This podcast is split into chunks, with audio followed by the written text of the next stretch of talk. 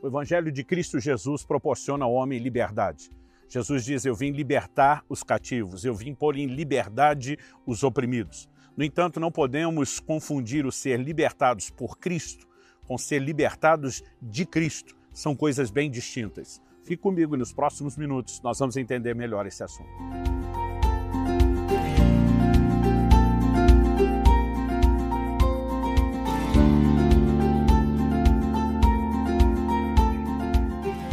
Hoje no Bosque Alemão, em Curitiba, passando para trazer mais uma palavra ao seu coração. Tiago, capítulo 1, versículo 25, nos diz: Mas aquele que atenta bem para a lei perfeita, lei da liberdade, e nela persevera, não sendo ouvinte que logo se esquece, mas operoso praticante, esse será bem-aventurado no que realizar. Enquanto Tiago fala a respeito da importância de ser não apenas um ouvinte, mas um praticante da palavra, o que fala de responsabilidade na vida cristã, porque não podemos apenas ouvir o evangelho sem interagir devidamente, sem colocar em prática. Nesse momento, ele chama a palavra de Deus de lei perfeita e também chama ela de a lei da liberdade precisamos entender por que a própria palavra de Deus se autodenomina lei da liberdade. Ela trouxe liberdade para as nossas vidas. É por meio da palavra que nos evangelizou que desfrutamos dessa liberdade, mas também nós precisamos entender que andando nela que nós preservamos essa mesma liberdade. Eu me lembro de uma ocasião de minha filha já na fase de adolescência, nós estávamos numa conversa e eu comecei a dar autonomia para ela em coisas que antes ela não tinha a permissão de fazer. E naquela conversa, depois de uma série né, de, de, de questões que a gente estava revendo e eu dando liberdade, autonomia, ela olha para mim né? Olha para minha esposa e diz: "Pai, mãe, eu não sei o que eu faço com tanta liberdade". E eu lembro que eu disse para ela: "Filha, você precisa aprender a exercer a sua liberdade de forma responsável". Acredito que o conceito que eu quero explorar aqui não é muito diferente disso. Deus nos ofereceu liberdade, ele espera da nossa parte responsabilidade no uso dessa liberdade. Como falei anteriormente, não podemos confundir o ser libertos por Cristo como se isso fosse, né, ser liberto de Cristo. Porque o Evangelho é um Evangelho de liberdade, porque ele vem quebrar um jugo de escravidão, a escravidão do pecado. Né? O Senhor Jesus declara no Evangelho de João, no capítulo 8, a respeito daqueles que estão escravos do pecado. No verso 34, ele diz: Todo que comete pecado é escravo do pecado. Mas ele também diz: Se, pois, o Filho os libertar, vocês serão verdadeiramente livres. O apóstolo Paulo nos revela que o oposto da escravidão que vivíamos antes no pecado é a obediência. Em Romanos 6,17 ele declara: Mas graças a Deus, que tendo sido escravos do pecado, vocês vieram a obedecer de coração a forma de doutrina que foram entregues tendo sido passado escravos do pecado, agora, a partir do momento que o Evangelho entra e os liberta do pecado, vocês passaram a obedecer. A lei que nos libertou do pecado, da incapacidade de obedecer, porque essa é a ação da palavra de Deus, da operação da graça de Deus no Novo Testamento, ela agora propõe para nós um trilho no qual nós precisamos andar. Então significa que nós somos libertos de onde estávamos presos e não temos liberdade para viver como queremos ou para fazer o que quisermos. O próprio Jesus diz: Por que, é que vocês me chamam Senhor, Senhor e não fazem o que eu mando? Em outras palavras, ele estava dizendo: se vocês vão me tratar como Senhor, eu espero de vocês obediência, eu espero que vocês cumpram as minhas palavras, que vocês as coloquem em prática.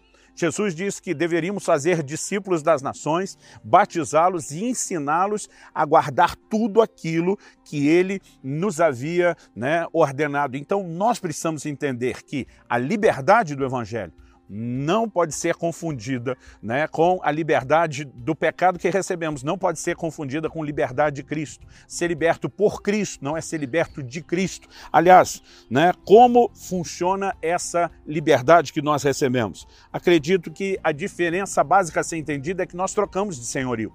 A palavra de Deus diz em 1 Coríntios 7, 22, né, pois quem foi chamado no Senhor sendo escravo, é liberto que pertence ao Senhor.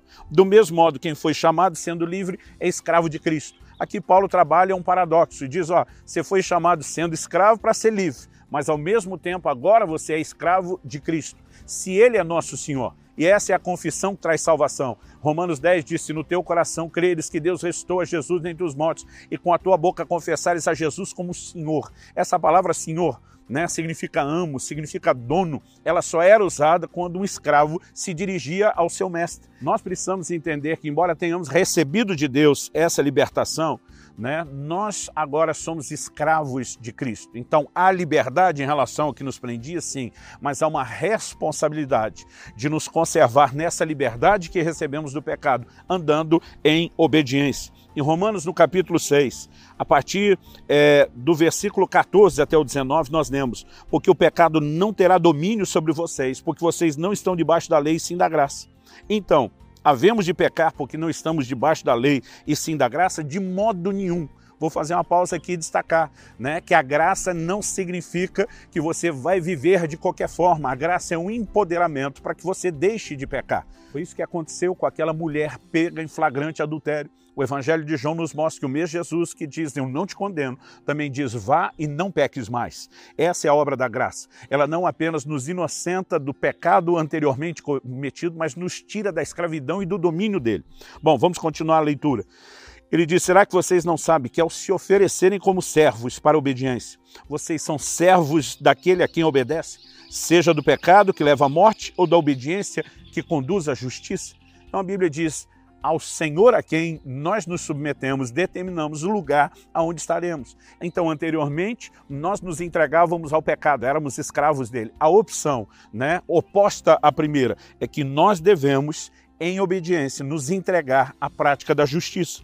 Mas graças a Deus, o texto continua, que tendo sido escravos do pecado, vocês vieram obedecer de coração a forma de doutrina que foram entregues. E uma vez libertados do pecado, foram feitos servos da justiça. Falo em termos humanos por causa das limitações de vocês, assim como ofereceram seus membros, para que fossem escravos da impureza e da maldade que leva à maldade. Assim ofereçam agora os seus membros, para que sejam servos da justiça para a santificação precisamos de fato reconhecer né, essa verdade bíblica. Recebemos em Cristo uma libertação extraordinária. Né? Tito capítulo 3, dos versículos 3 a 7 diz: Pois nós também no passado éramos insensatos, desobedientes, desgarrados, escravos de todo tipo de paixões e prazeres, vivendo em maldade e inveja, sendo odiados e odiando-nos uns aos outros. Mas quando se manifestou a bondade de Deus, nosso Salvador, e o seu amor por nós, ele nos salvou, não por obras de justiça praticadas por nós, mas segundo a sua misericórdia. Ele nos salvou mediante o lavar regenerador, renovador do Espírito Santo, que ele derramou sobre nós ricamente por meio de Jesus Cristo, nosso Salvador, a fim de que, justificados por graça, nos tornemos herdeiros segundo a esperança da vida eterna. O lugar de onde Deus nos tirou a escravidão do pecado é clara, e o propósito para o qual ele nos tirou de lá, é para que eu e você pudéssemos viver o que anteriormente não era possível, a obediência a Deus. E hoje precisamos entender que essa liberdade que recebemos do Senhor não é a liberdade dele, é a liberdade do que nos prendia e ter um posicionamento de compromisso que nos evita trilhar o caminho da falsa liberdade. Aqui eu quero encerrar com essa ideia. A Bíblia condena o discurso de liberdade como uma desculpa para pecar. Por exemplo, em Gálatas 5,13, Paulo diz: Porque vocês, irmãos, foram chamados à liberdade, mas não usem a liberdade para dar ocasião à carne. Isso significa que é liberdade responsável. Né? Não podemos usar isso como desculpa para fazer o que queremos. Em 1 de Pedro 2,16, a Bíblia diz: como pessoas livres que são. Né? Esse livro está falando da liberdade que recebemos. Não usem a liberdade como desculpa para fazer o mal. Pelo contrário, vivam como servos de Deus. Né? A palavra de Deus condena o discurso de liberdade como né, uma desculpa, inclusive, para induzir outros pecarem. Né? O apóstolo Paulo diz: se comer carne faz o meu irmão tropeçar, eu vou evitar isso. Ele não estava dizendo que ele não podia, mas ele mostra né, que nós não podemos simplesmente nos esconder atrás de algo que um maduro entende, pode trilhar aquilo sem problema, mas com uma desculpa, mesmo que ele não vá pecar, de fazer os outros pecar. Isso é liberdade responsável. Eu vejo pessoas criticando todas as outras, dizendo que quem não entende o comportamento de liberdade dele é que é religioso e ele não entende que a Bíblia o ensina a andar em amor e respeitar os outros. Então, exercer liberdade responsável é não apenas permanecer dentro da obediência de mandamentos claros e específicos, mas muitas vezes de outros, né, que requerem né, uma, uma aplicação muito prática, como essa questão de andar em amor. Estou lidando com alguém imaturo, né, preciso entender que a maneira de viver a minha liberdade na frente dele vai ofendê-lo, talvez ela não deva ser praticada, pelo menos não na frente dele, quando entendemos o propósito para o qual Cristo nos chamou, que é agradá-lo, obedecendo e ao mesmo tempo servindo aos nossos irmãos e não servindo de pedra de tropeço, mas servindo a eles para que eles possam crescer, ser fortalecidos no Senhor, tudo muda de figura. Não podemos aceitar a ideia de uma falsa liberdade. Em 2 de Pedro, no capítulo 2, nos versículos 18 e 19, nós lemos: Porque falando com arrogância, palavras sem conteúdo, enganam com desejos libertinos de natureza carnal aqueles que de fato estavam se afastando dos que vivem no erro. Prometem-lhes a liberdade, quando eles mesmos são escravos da corrupção, pois aquele que é vencido fica escravo do vencedor. Né? Essa falsa liberdade que alguns é, é, usam, né? inclusive defendendo o direito de quebrar princípios, é um engano que tem afastado outros. A liberdade responsável nunca nos levará de volta para o lugar onde saímos. Em Tiago 2,12 nós lemos: falem e vivam como pessoas serão julgadas pela lei da liberdade.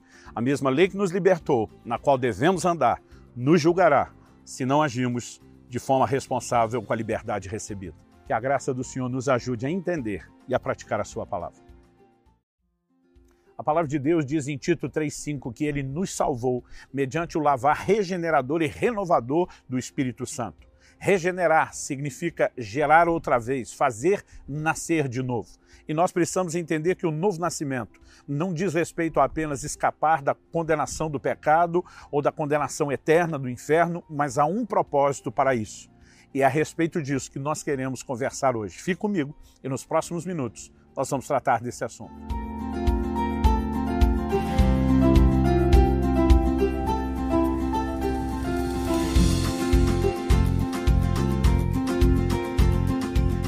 Sou hoje em Caiobá, litoral paranaense, passando para trazer mais uma palavra ao seu coração.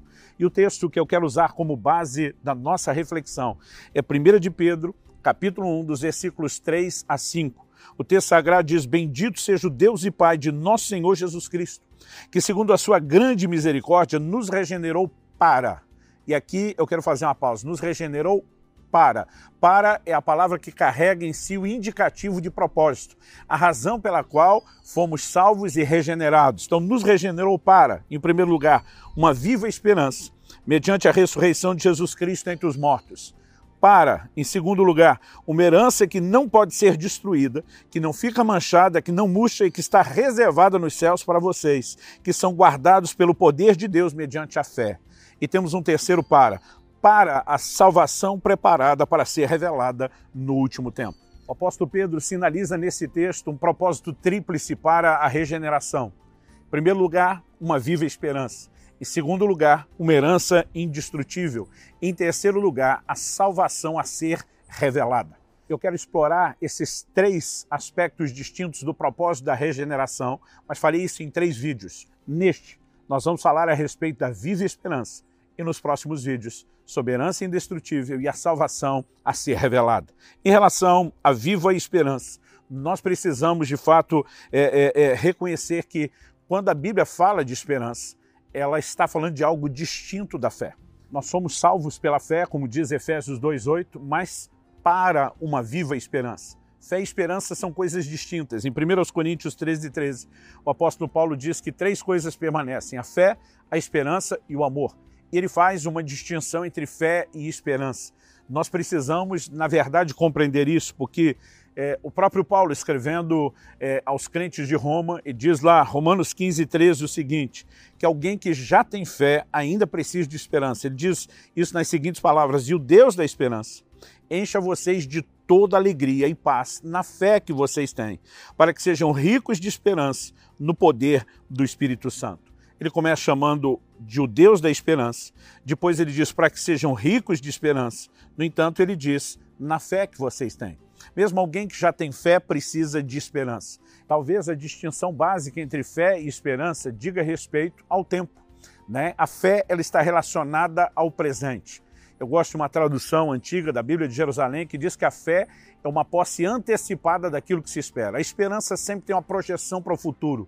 A fé antecipa a capacidade de viver né, aquilo que ainda estamos aguardando que se cumpra. Mas esperança, ela é decididamente uma expectativa futura. Romanos 8, por exemplo, versículos 24 e 25 diz: Porque na esperança fomos salvos. Ora, esperança que se vê não é esperança. Pois quem espera o que está vendo, mas se esperamos o que não vemos, com paciência o aguardamos. Né? Gosto da ideia não apenas de que fomos regenerados para a esperança, mas a Bíblia diz para uma viva esperança. Aliás, Cristo é apresentado nas Escrituras como a nossa esperança, razão pela qual eu não gosto né, do ditado, não na boca de um crente, de que a esperança é a última que morre. Nosso Senhor já morreu, já ressuscitou, já garantiu a mesma vitória futura para cada um de nós e nós precisamos entender que a esperança não morre. A esperança na vida do crente, ela deve ser viva, ela deve ser uma força propulsora que nos impulsiona seguindo essa caminhada que foi colocada diante de nós. A partir do momento da conversão, o que Jesus chama de uma porta, o início de tudo, o que nós temos é um caminho no final desse caminho nós temos um destino.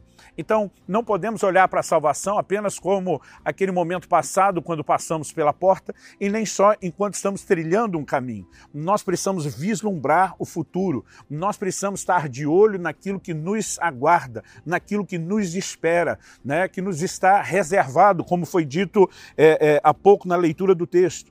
Então, regeneração, novo nascimento, experiência de salvação, não deveriam ser vistos apenas como um benefício para o tempo presente. Infelizmente, muitos cristãos, eles têm confundido aquilo que é uma parte do evangelho como se isso fosse a essência do evangelho. É lógico que enquanto caminhamos nessa terra, eu e você podemos viver intervenções de Deus. O Senhor Jesus, nos dias do seu ministério terreno, curou, libertou pessoas, operou milagres que visavam o momento presente, como a multiplicação de pães. Então, não podemos negar que Deus intervenha nessas coisas e que elas também não possam ser classificadas como algo sem importância. No entanto, nós temos tomado muitas vezes essas ações de Deus quase como se o propósito do Evangelho se limitasse a isso. E o apóstolo Paulo diz em 1 Coríntios, capítulo 15, versículo 19, o seguinte: se a nossa esperança em Cristo se limita apenas a essa vida, somos as pessoas mais infelizes desse mundo. Portanto, a esperança, que é uma projeção futura, ela precisa contemplar o pós-vida, o porvir, como os antigos costumavam dizer, aquilo que ainda está para se manifestar além do tempo que nós temos nessa vida terrena. Quando começamos a pensar a vida cristã nesses moldes, né, nós conseguimos não desprezar o que Deus pode fazer nessa terra, mas também não valorizar isso a ponto de concorrer com aquilo que realmente nos aguarda. O próprio Senhor Jesus é apresentado como a nossa esperança quando em Colossenses 1:27 a Bíblia diz: "Cristo em vocês, a esperança da glória" obviamente, ele já está habitando na minha e na sua vida hoje. Nós já podemos ter comunhão com ele, mas nada se compara com aquilo que há de se manifestar nas nossas vidas quando falamos no futuro, a glorificação do corpo, né? a transformação plena do ser humano. O próprio João escreve e diz: Amados, agora somos filhos de Deus, mas ainda não foi revelado aquilo que haveremos de ser. Sabemos que quando ele, uma indicação de Cristo, se manifestar, está falando da vinda de Jesus, nós seremos semelhantes a Ele. Haverá uma conformação plena com a sua glória. Por enquanto, nós já podemos experimentar isso numa certa medida. Segundo aos Coríntios 3,18, diz nós somos transformados de glória em glória na imagem do Senhor. Algo já está acontecendo e não podemos negar a operação de Deus no presente. No entanto, a plenitude desse processo, né? aquilo que realmente nos aguarda, ainda está à frente. Quando falamos em termos do tempo, está relacionado ao futuro. A esperança, ela além de ser viva, como o apóstolo Pedro é, é, classificou, ela deveria ser vista como vivificante, como algo que realmente nos move e que nos fortalece. Olha o que Paulo diz em Romanos 12, 12. Alegrem-se na esperança, sejam pacientes na tribulação e perseverem na oração. Em outras palavras, ele está dizendo: se você está se alegrando, se regozijando na esperança, naquilo que te aguarda, isso te ajuda a ter paciência na tribulação. É quase como se a filosofia fosse o seguinte: não importa se eu estou diante de provas, aquilo que me aguarda é tão extraordinário, é tão superior, eu posso me regozijar tanto pelo desfecho que eu suporto com paciência a tribulação. Ele também fala de perseverar na oração, o que realmente nos ajuda a, a, a, vencer no tempo presente a tribulação, mas sempre com essa projeção da expectativa de algo que é vivo e que ao mesmo tempo nos vivifica. A palavra de Deus também usa a expressão em Romanos 5, Paulo também fala sobre o assunto, e ele apresenta a esperança como algo que não decepciona mesmo na, na, na, prova. Olha o que ele diz, vou ler Romanos 5, de 1 a 5, diz, justificados, pois, mediante a fé, temos paz com Deus por meio de nosso Senhor Jesus Cristo, pelo qual obtivemos também acesso pela fé a essa graça na qual estamos firmes. Obviamente está falando da experiência de conversão e salvação. E nos gloriamos na esperança da glória de Deus. Essa esperança sempre está relacionada com a glória. E não somente isso, mas também nos gloriamos nas tribulações, sabendo que a tribulação produz perseverança, a perseverança produz experiência, e a experiência produz esperança. Então vamos falar novamente da, da progressão. A tribulação produz perseverança para quem é exercitado nela. A perseverança produz experiência. E a experiência produz esperança. E diz: olha, a esperança não nos deixa decepcionados, porque o amor de Deus é derramado em nosso coração pelo Espírito Santo que nos foi dado. Quando observamos que a regeneração vem com o propósito de gerar em nós uma viva esperança, precisamos pensar numa vida cristã que não se limita a essa terra. Embora eu anseie as maiores manifestações possíveis de Deus enquanto caminho nessa terra, eu preciso ser movido por essa esperança. Algo extraordinário nos aguarda. A Bíblia fala no livro de Apocalipse acerca da consumação da redenção e diz, né, do momento quando estivermos para sempre com o Senhor, de um lugar onde não haverá mais choro, onde não haverá mais morte, onde não haverá dor nem maldição e sequer lembrança das coisas passadas. Se isso não puder nos encher de motivação para a caminhada, se isso não nos ajudar na perseverança, na própria experiência, como foi dito, mesmo no ambiente de provas, então nós não estamos nos movendo na direção certa.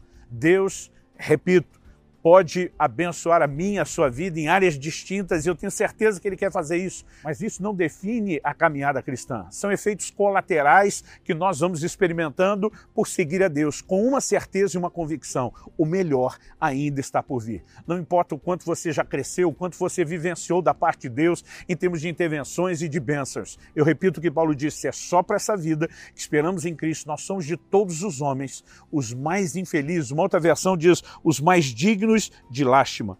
Então, precisamos reconhecer por trás disso tudo a manifestação do amor de Deus. Pedro inicia dizendo: Bendito seja o Deus e Pai, que, segundo a sua grande misericórdia, nos regenerou para uma viva esperança. Né? A grande misericórdia de Deus trouxe não só a regeneração como experiência passada, mas preparou esse ambiente futuro, aquilo que nos aguarda. Não deixe que a esperança se apague no seu coração. Permita que ela permaneça viva, que ela seja vivificante, que ela te impulsione, te movendo em direção à eternidade. A palavra de Deus nos apresenta um conceito de salvação transbordante. Primeiro você vive, você investe no desenvolvimento da sua própria salvação, então você passa a transbordar, comunicar isso na vida de outros. Embora tenhamos uma ordem expressa de pregar o Evangelho, levar a outros aquilo que não está sendo intensamente vivido e praticado não é o caminho de Deus. Nossa conversa hoje é sobre salvação transbordante nos próximos minutos nós vamos entender melhor isso.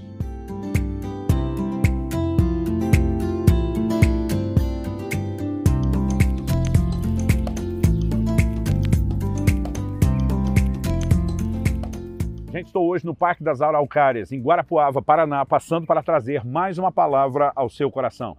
E o texto bíblico no qual queremos fundamentar essa nossa conversa e reflexão é 1 Timóteo, capítulo 4, versículo 16, onde Paulo, dirigindo-se ao seu discípulo Timóteo, diz: "Cuide de você mesmo e da doutrina. Continue nesses deveres, porque fazendo assim você salvará tanto a ti mesmo como aos que o ouvem." Em primeiro lugar, quando ele diz: "Cuida de você mesmo", ele está falando a alguém que já experimentou salvação. Ele também não está falando a um crente relapso que nunca se dedicou, ele diz continua nesses deveres. Então nós vemos, obviamente, Paulo se dirigindo a alguém que já havia sido salvo. Timóteo está no ministério, era um filho seu na fé, não vamos discutir a sua salvação, mas ele diz: você ainda precisa de cuidado. Em outras palavras, a preocupação não era só arrepender, voltar-se para Cristo, viver a primeira experiência de conversão. Há um cuidado daqui para frente. E depois ele diz: fazendo isso, você vai salvar tanto a você como aos que te ouvem. Em outras palavras, nós temos a responsabilidade de levar salvação aos outros, mas não em detrimento da nossa própria.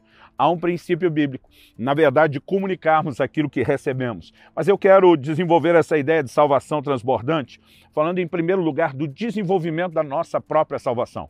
Alguns acreditam porque um dia foram à frente no apelo, ergueram sua mão, fizeram oração do pecador, entregaram a vida a Jesus, que já está tudo resolvido no sentido de que você pode ter certeza da sua salvação por ter se posicionado em fé, ok, mas a Bíblia fala a respeito de todo um processo que muitos acabam ignorando. Em Filipenses 2,12, a Bíblia diz: desenvolvei a vossa salvação com temor e tremor. Desde o primeiro dia da conversão eu já posso testemunhar para pessoas, mas eu tenho a responsabilidade de desenvolver, de fazer crescer aquilo que Deus começou na minha própria vida. Né? O apóstolo Paulo escreve e diz: aquele que começou em vós a boa obra há de completá-la até o dia de Cristo. Não podemos olhar para a salvação como um assunto já totalmente concluído. Nós vemos na Bíblia conjugações da salvação no passado, presente e futuro. Na teologia a gente diz: fomos salvos, estamos sendo salvos e seremos plenamente salvos, porque há aspectos distintos acontecendo em tempos diferentes e que eles se complementam. Eles, na verdade, são parte de toda uma construção de Deus. A Bíblia diz em 1 Tessalonicenses 5, 23: e o vosso espírito, e alma, e corpo sejam conservados irrepreensíveis até a vinda de nosso Senhor Jesus. Dizemos por isso que o homem é um ser tripartido, ele tem três partes: espírito, alma e corpo. O espírito é aquela parte de nós que tem consciência de Deus e da dimensão espiritual. A alma é aquela parte de nós onde existe a consciência de nós mesmos, né? é a sede da, da, da personalidade, das emoções, da vontade, né? dos sentimentos, da razão. E temos também o corpo no processo de conversão, nós precisamos entender que o novo nascimento regenerou o nosso espírito. Mas Tiago 1,21 diz que nós podemos receber com mansidão, podemos, não devemos receber com mansidão a palavra em nós implantada, diz a qual é poderosa para salvar a vossa alma. Ele não diz que apenas foi poderosa para ter salvo. Existe uma salvação da alma. Né? Essa ideia da salvação é todo um processo de restauração, renovação da mente, alinhamento da vontade com a palavra de Deus, e isso está em andamento depois da conversão. Mas a Bíblia nos diz em relação ao corpo que hoje nós devemos subjugar a carne até que um dia, finalmente, o corpo seja glorificado, a natureza pecaminosa seja erradicada de nós e precisamos viver intensamente o crescimento espiritual. O apóstolo Pedro diz, lá em 1 de Pedro 2,2: Desejai o puro leite espiritual a fim de crescerdes para a salvação, nos tratando como crianças que precisam de um crescimento que é para a salvação. Entendendo isso, nós precisamos compreender que após a conversão temos uma jornada. Jesus dividiu a vida cristã em porta, caminho e alvo ou destino. Ele fala de uma porta e um caminho estreito que conduzem à vida. A porta determina a entrada, a conversão. O destino ou o alvo, Paulo diz, eu prossigo para o alvo, é aquilo que vamos alcançar, é a meta final da nossa fé. O apóstolo Pedro chama isso, em 1 de Pedro 9, de a salvação das nossas almas. Mas entre a porta que é uma experiência instantânea.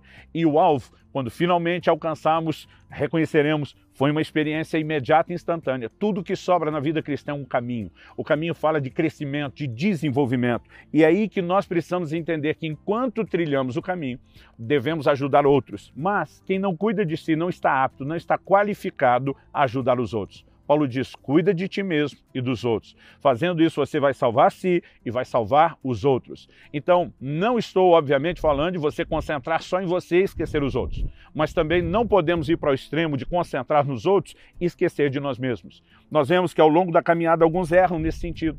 Jesus, em Mateus 7, 22 e 23, diz que naquele dia, o dia final de prestação de contas, muitos estarão diante dele e vão dizer: Senhor, no teu nome nós expulsamos demônio, nós profetizamos, nós curamos enfermos. Em outras palavras, estão falando: nós focamos ao ministério, nós ajudamos os outros, mas ele vai se voltar para eles dizendo: Apartai-vos de mim, eu não, não vos conheço, vocês que praticam a iniquidade. Em outras palavras, o que ele está dizendo é que não adiantou essas pessoas se dedicarem aos outros, mas terem negligenciado sua própria vida espiritual.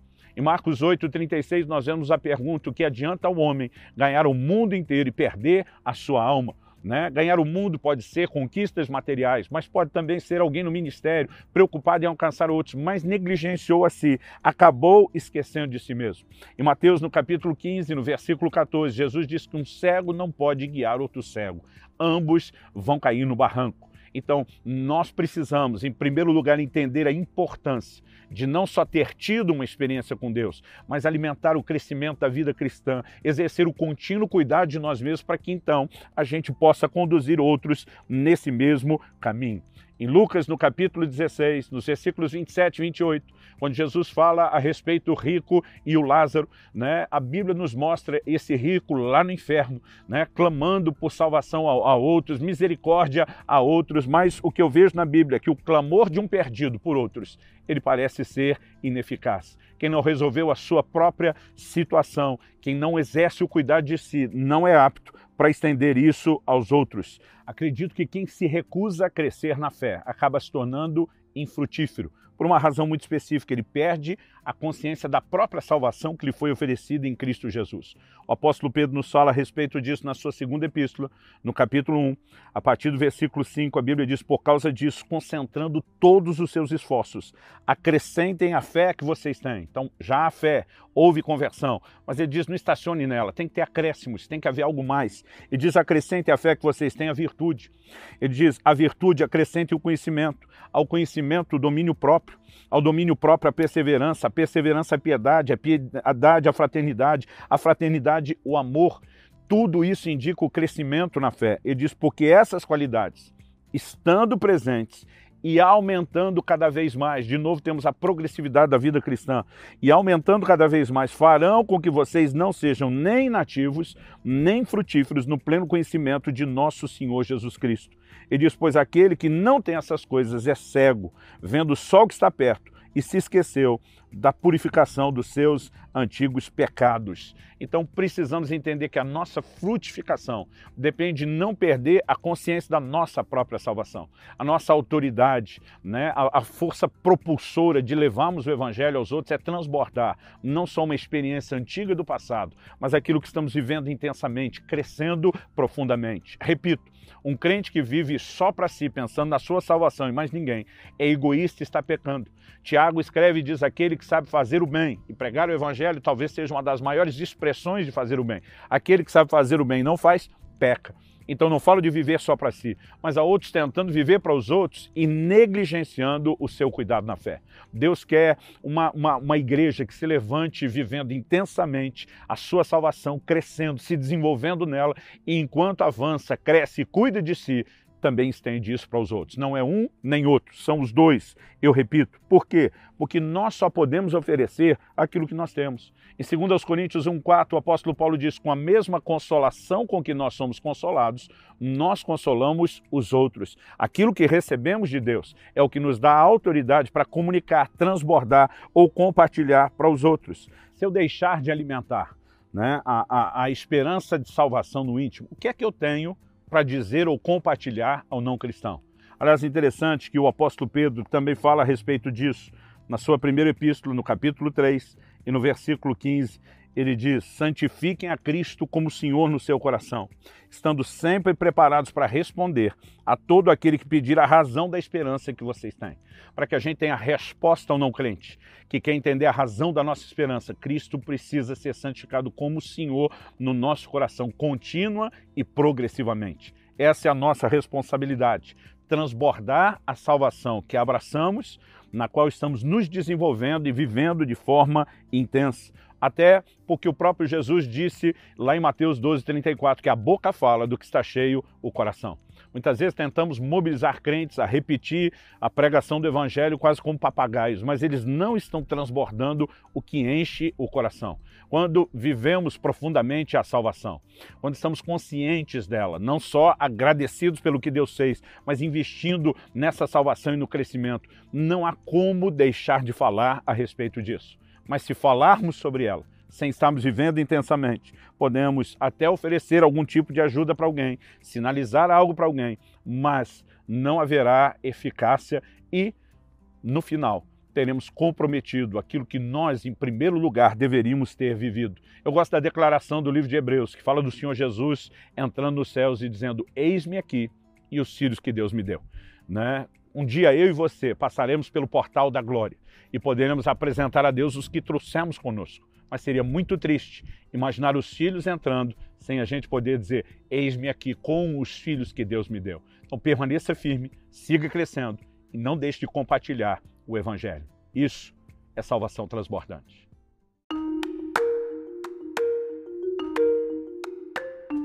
O apóstolo Pedro nos informa na sua primeira epístola, logo no início do primeiro capítulo, que nós fomos regenerados para um propósito tríplice, para uma viva esperança, para uma herança indestrutível e a salvação a ser revelada no último tempo. É importante entendermos não apenas a regeneração que nos foi oferecida, mas o propósito pelo qual ela nos foi oferecida. É a respeito disso que queremos falar. Fique comigo nos próximos minutos vamos nos aprofundar nesse entendimento.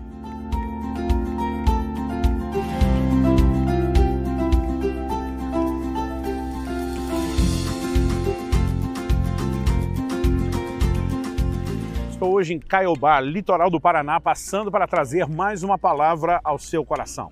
O apóstolo Pedro declara primeiro capítulo da sua epístola, dos versículos 3 a 5, o seguinte: Bendito seja o Deus e Pai de nosso Senhor Jesus Cristo, que, segundo a sua grande misericórdia, nos regenerou para Aqui nós temos um indicativo de propósito. Para, em primeiro lugar, uma viva esperança, mediante a ressurreição de Jesus Cristo entre os mortos. Depois vem um segundo para, novamente indicativo de propósito, para uma herança que não pode ser destruída, que não fica manchada, que não murcha e que está reservada nos céus para vocês, que são guardados pelo poder de Deus mediante a fé para, e aqui temos o terceiro para, indicativo de propósito, para a salvação preparada para ser revelada no último tempo trabalhamos numa série de três vídeos o propósito da regeneração. Falei primeiro sobre uma viva esperança, no segundo vídeo a respeito dessa herança indestrutível e quero encerrar essa série com esse vídeo falando a respeito da salvação a ser revelada no último tempo. Quando falamos a respeito de salvação e olhamos de uma forma honesta e completa, abrangendo toda, né, todas as diferentes perspectivas do assunto, precisamos reconhecer que salvação é um assunto que envolve todos os tempos.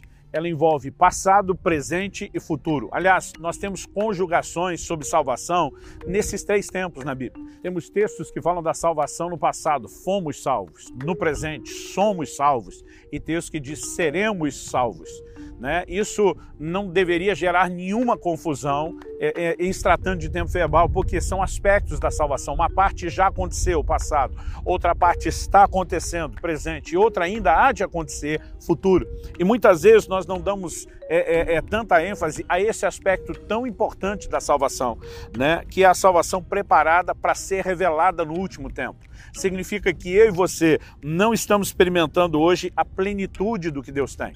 Né? Já estamos crescendo é, é, e progredindo naquilo que Deus tem mas nós precisamos entender que a medida cheia e plena ainda está reservada nos céus, ainda nos aguarda. É por isso que temos uma viva esperança. Né? A esperança foca na herança indestrutível, essa salvação que há de se manifestar de forma plena e completa no futuro. Então eu quero é, é, é, destacar isso. Por exemplo, o apóstolo Paulo falou a mesma verdade de Pedro, em outras palavras, quando escreveu aos Colossenses. Colossenses 1,5 diz assim: por causa da esperança que está guardada para vocês nos céus. Dessa esperança vocês ouviram falar anteriormente, por meio da palavra da verdade do Evangelho que chegou até vocês. O apóstolo Paulo, ele também escreve, né, e diz: "Nossa pátria está nos céus, de onde aguardamos um Salvador". O foco naquilo que nos está reservado nos céus. A esperança que está guardada para nós, né, precisa ser parte do evangelho. Ele menciona um evangelho que foi pregado a eles anteriormente, o que os levou à conversão já sinalizava aquilo que estava nos céus. Aquilo que nos fortalece durante os dias da nossa jornada e caminhada terrena deve ser a convicção daquilo que nos aguarda nos céus, em termos futuros, né? Porque a salvação, como eu disse, tem esses três tempos, né? Alguém disse com muita propriedade, isso é uma afirmação muito repetida na teologia, que nós fomos salvos, estamos sendo salvos e seremos plenamente salvos. A palavra de Deus mostra isso em Filipenses 2,12, que aquilo que foi começado em termos de salvação está em progressão até que seja terminado. Em Filipenses 2,12, Paulo diz: desenvolvam a sua salvação com temor e tremor. Né? Esse desenvolva significa que a salvação já me tocou, mas não na forma plena, ela pode ser ampliada. Agora, Paulo também diz em Colossenses 1,6, logo depois de ter dito daquela esperança guardada nos céus, ele diz: Eu estou certo de que aquele que começou a boa obra em vocês há de completá-la até o dia de Cristo Jesus. Né? Outras versões diz há de aperfeiçoá-la, mas a ideia de conclusão ela precisa ser vista. Nós estamos numa experiência crescente de salvação. Né? Isso toca o nosso espírito que é regenerado, toca a nossa alma, como diz o livro de Tiago, né? a respeito da salvação da nossa alma, de receber com mansidão a palavra em nós implantada, a qual é poderosa para salvar nossas almas. Então ela traz restauração na minha e na sua vida, não apenas no nível do nosso espírito, não só no nível da nossa alma, mas também, né, um pouco no presente e de maneira completa no futuro para o nosso corpo, que há de ser transformado, que há de ser regenerado. O foco da vida do cristão deveria ser o céu. O próprio Jesus disse: não junte tesouros na terra, junte tesouro no céu. Nós sempre deveríamos focar naquilo que é eterno. Né? Por exemplo, a palavra de Deus nos mostra que nós não vamos levar nada dessa vida. Nada trouxemos para esse mundo, diz a Escritura, e nada daqui levaremos. Mas Apocalipse 14, 13 né, diz: Bem-aventurados os que agora morrem no Senhor, para que descansem das suas obras, porque as suas obras os acompanham. Então, não apenas né, quando se fala de não juntar tesouro na terra, mas juntar no céu, porque juntar no céu não é apenas não ajuntar aqui, é aquilo ao qual nós nos dedicamos. O serviço, as obras, tudo isso terá recompensa, né? E é parte do, do, do bônus, do pacote, dos benefícios da salvação. Mas nós precisamos entender que o aspecto futuro não diz apenas a, não diz respeito apenas à recompensa das obras, diz respeito à plenitude da salvação. Então o apóstolo Paulo Paulo diz em Filipenses 3, 20 e 21, nossa pátria está nos céus, de onde aguardamos um Salvador, o qual há de transformar o corpo da nossa humilhação para que seja igual ao corpo da sua glória todo o Evangelho de Jesus tem um propósito muito claro. A Bíblia diz que assim como trouxemos a imagem do primeiro Adão, nós devemos também trazer a imagem do último Adão e uma referência a Cristo. Assim como trouxemos a imagem daquele que é terreno, devemos trazer também a imagem daquele que é celestial. A salvação se inicia na vida de cada um de nós com a conversão. Ela deve ser desenvolvida e Paulo fala sobre sermos transformados de glória em glória na imagem do Senhor.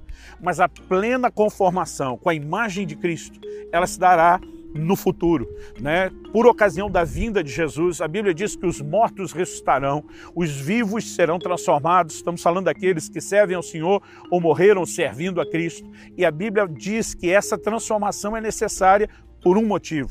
1 Coríntios 15, nos revela né, que o corpo corruptível não pode herdar aquilo que é incorruptível.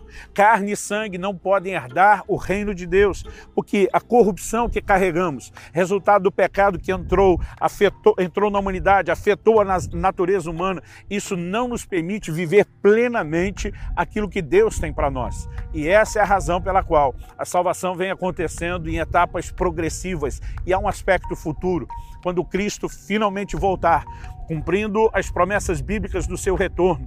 Então, a obra da redenção, ela será plenamente né, completada, ela atingirá a sua plenitude, o seu ápice, justamente nessa ocasião da vinda de Jesus e com a nossa plena transformação.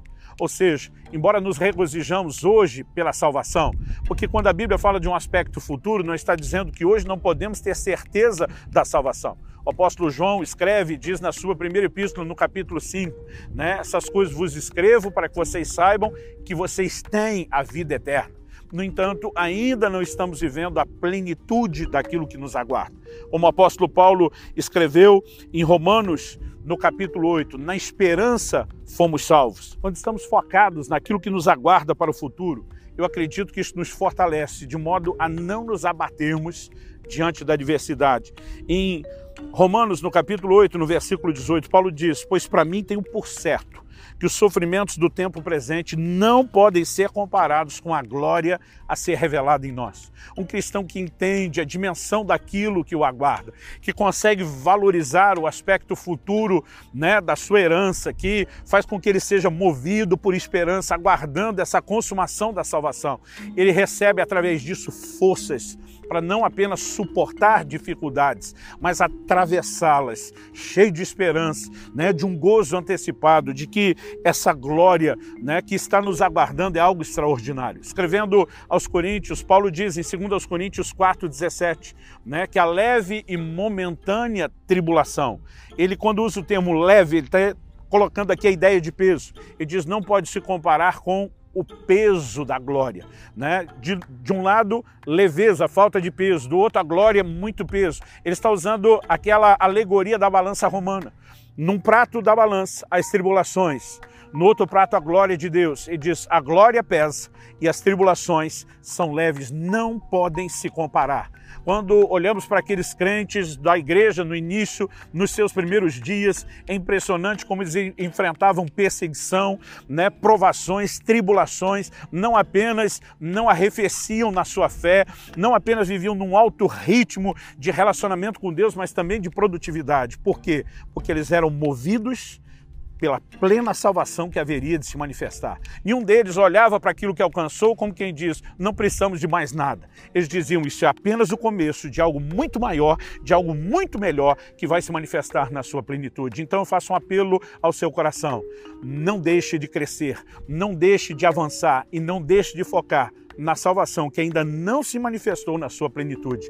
Mas quando isso acontecer, viveremos o melhor o melhor tempo que a humanidade jamais provou. Apocalipse diz: então não haverá mais choro, não haverá dor, não haverá morte, nem maldição, nem lembrança das coisas passadas. Ele enxugará dos olhos toda lágrima e estaremos para sempre com o Senhor.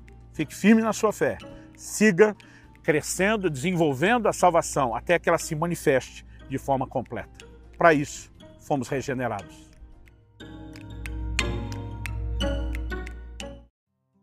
Um dos aspectos da salvação é definido pela própria palavra de Deus como sendo a regeneração. Regenerar é o ato de gerar de novo, fala do novo nascimento, da experiência transformadora da conversão a Cristo. Mas isso tudo tem um propósito. O propósito não pode ser visto apenas como o passado, né? deixamos a culpa que carregávamos do pecado dos quais fomos perdoados e agora justificados. Nós precisamos entender o aspecto futuro, que também não é apenas escapar da condenação eterna do inferno, mas é viver antecipadamente a preparação para aquilo que de forma completa ainda há de se manifestar. É a respeito disso que nós queremos conversar nesse vídeo. Fique comigo nos próximos minutos entenderemos um pouco melhor essa perspectiva.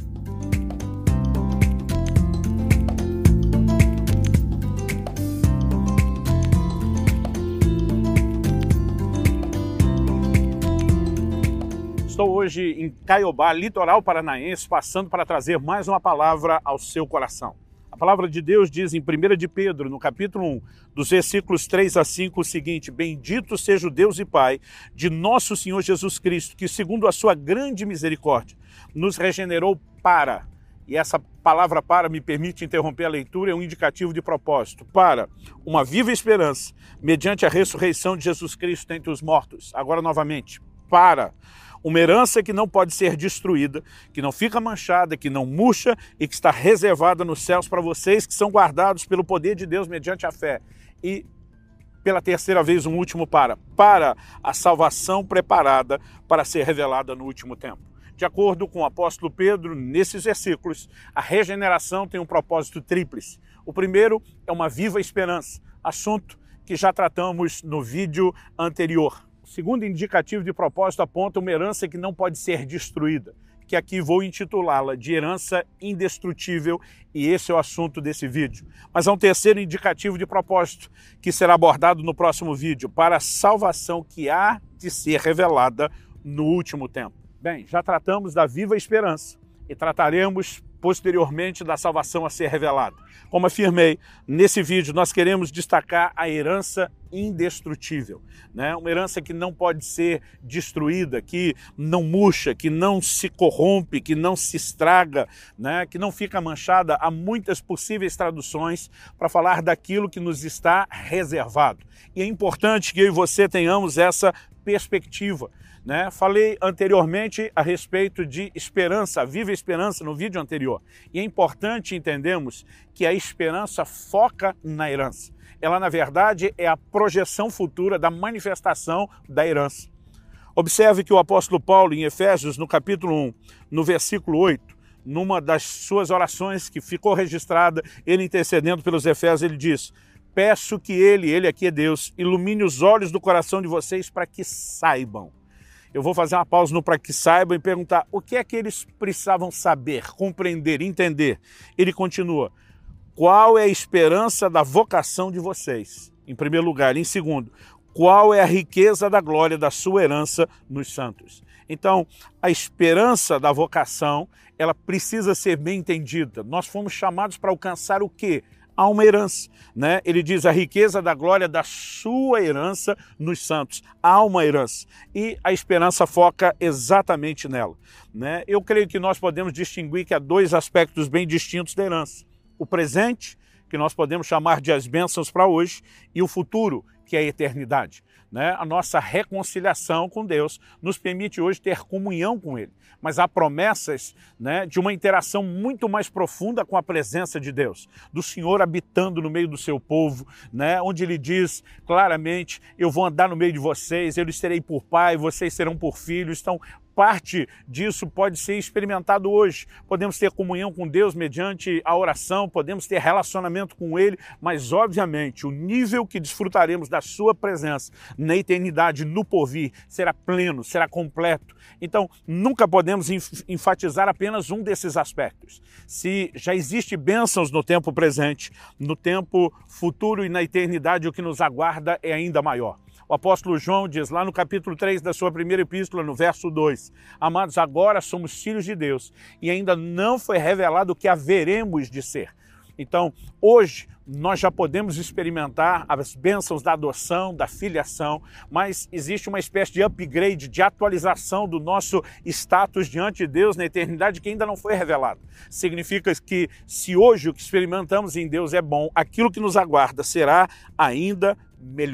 E eu percebo que é, é, o apóstolo Pedro estava focando principalmente na herança celestial, naquele aspecto futuro. Até porque no versículo 4 aqui de 1 de Pedro, capítulo 1, ele fala né, dessa herança que está reservada nos céus para vocês. Esse reservado nos céus está falando daquele aspecto que nós ainda não vivenciamos hoje, que nós ainda não experimentamos, né? que nos aguarda, que é, é realmente é o objeto ou, o foco da nossa esperança. Então, ao entendermos isso, eu acredito que uma das lições principais na vida de todo cristão é entender que a vida terrena é passageira e que o nosso foco precisa estar naquilo que nos aguarda por toda a eternidade. E segundo aos Coríntios, no capítulo 5, nos versículos 1 e 2, o apóstolo Paulo diz: "Pois sabemos que se a casa terrestre desse tabernáculo se desfizer, ele está falando do corpo, temos da parte de Deus um edifício, uma casa não feita por mãos humanas, eterna nos céus." Ele está dizendo: esse tabernáculo terrestre, ele vai se desfazer, ele não é eterno. Mas quando essa casa se desfizer, nós temos uma outra eterna nos céus. Essa não se desfará. Ele diz: E por isso, nesse tabernáculo gememos, desejando muito ser revestidos da nossa habitação celestial, se de fato fomos encontrados vestidos e não nus. Então, a palavra de Deus nos traz esse ensino e essa perspectiva de que nós não podemos ser orientados mera e simplesmente por aquilo que é terreno, mas precisamos ser orientados por aquilo que é eterno. E a perspectiva da salvação, ela precisa ser vista nesse sentido. Né? O que é essa vida perto de toda a eternidade? A Bíblia diz que a vida é como a erva, seca-se a erva, cai a sua flor, ela passa depressa. A Bíblia enfatiza o quão efêmera e passageira é essa vida e nós precisamos fazer todas as nossas escolhas pautadas principalmente na eternidade. Isso vale até em relação à questão das posses materiais. Jesus diz em Mateus, no capítulo 6, no versículo 20: Não acumulem tesouro sobre a terra onde as traças e, e, a ferrugem corroem, onde os ladrões escavam e roubam, mas ajuntem tesouros no céu, onde as traças e a ferrugem não corroem e onde os ladrões não escavam e nem roubam. E observe que aqui o Senhor Jesus está falando com os seus discípulos. É como se ele dissesse: não é porque você me serve, não é porque você agora está reconectado com Deus pela regeneração, que as coisas terrenas passaram a ser duradouras. Ele diz: aqui os ladrões minam e roubam, né? a traça e a ferrugem corroem aquilo que tem valor. Ele, em outras palavras, está dizendo: nada dessas riquezas terrenas é duradouro ou é permanente. Então Jesus está dizendo: junte tesouros nos céus. É lógico que ele não está dizendo que um cristão não pode ter posses terrenas. A palavra aqui, ajuntar, em tesauris no grego, significa acumular, amontoar. Acredito, obviamente, que ele está falando a respeito de foco. Anos atrás, uma pessoa me disse, pastor, eu admiro que o senhor é uma pessoa assim tão sem ambição. Eu aqui, né, querendo enriquecer na terra, vendo sua doação ao reino, é, eu fico impressionado com sua falta de ambição. Olhei para ele e falei: você está enganado. Né? A diferença entre eu e você não é que você tem ambição e eu não. São as nossas ambições. Você ambiciona aquilo que é terreno, eu ambiciono aquilo que é eterno. Jesus falou sobre juntar tesouros no céu. E eu falei para ele: eu estou trabalhando em prol da eternidade, eu estou trabalhando em prol de um galardão, estou trabalhando em prol não apenas da minha eternidade da minha eternidade para que ela seja benéfica apenas para mim, mas para que né, a eternidade de muitos possa ser beneficiada mediante o meu ministério, o serviço de levar a palavra de Deus, o entendimento do que é a vida cristã. Então, quando nós começamos a entender essa herança, aquilo que de fato nos aguarda, que não pode ser destruído, nós precisamos dar muito mais valor a isso do que qualquer outra coisa que possa ser vista como valiosa ou como uma espécie de tesouro, ainda que a gente não esteja falando só de posses materiais. O contraste entre aquilo que é terreno, perecível, e o celestial, né, imperecível, é muito claro no texto. O apóstolo diz que nossa esperança não pode ser destruída, ela não fica manchada, ela não murcha, além né, de como diz a NVI, a nova versão internacional, além dela estar guardada nos céus para nós. Já destaquei no vídeo anterior e quero falar mais uma vez que o que está por trás da regeneração é a manifestação do amor de Deus. O apóstolo começa dizendo: Bendito seja o Deus e Pai de nosso Senhor Jesus Cristo, que, segundo a sua grande misericórdia, nos regenerou. Precisamos entender que a manifestação de misericórdia de Deus não visava tocar apenas a vida terrena, mas principalmente, né, nos impactar por toda a eternidade. E acredito que a partir do momento em que entendemos isso, né? Misericórdia, amor, graça são atributos divinos que se entrelaçam na manifestação da salvação. Escrevendo aos Efésios, Paulo diz, em Efésios 2, de 4 a 7, Mas Deus, sendo rico em misericórdia, por causa do grande amor com que nos amou, estando nós mortos em nossas transgressões, nos deu vida juntamente com Cristo. E diz: Pela graça vocês são salvos. E juntamente com Ele nos ressuscitou, e com Ele nos fez assentar nas regiões celestiais em Cristo. Jesus, Deus fez isso para mostrar nos tempos vindouros a suprema riqueza da sua graça em bondade para conosco em Cristo Jesus. Tudo isso visava não apenas nos tocar e nos beneficiar, mas através do que Deus fez por nós, ele queria demonstrar sua misericórdia, seu amor e sua graça que eu e você possamos viver de tal maneira que aquilo que Deus fez por nós seja não apenas um benefício que apenas eu e você que experimentamos a salvação é, é, estamos decididos a colher, mas que possamos permitir no estilo de vida, na forma que vivemos, que Deus demonstre o seu amor e que muitos outros sejam alcançados e orientados para a mesma herança indestrutível.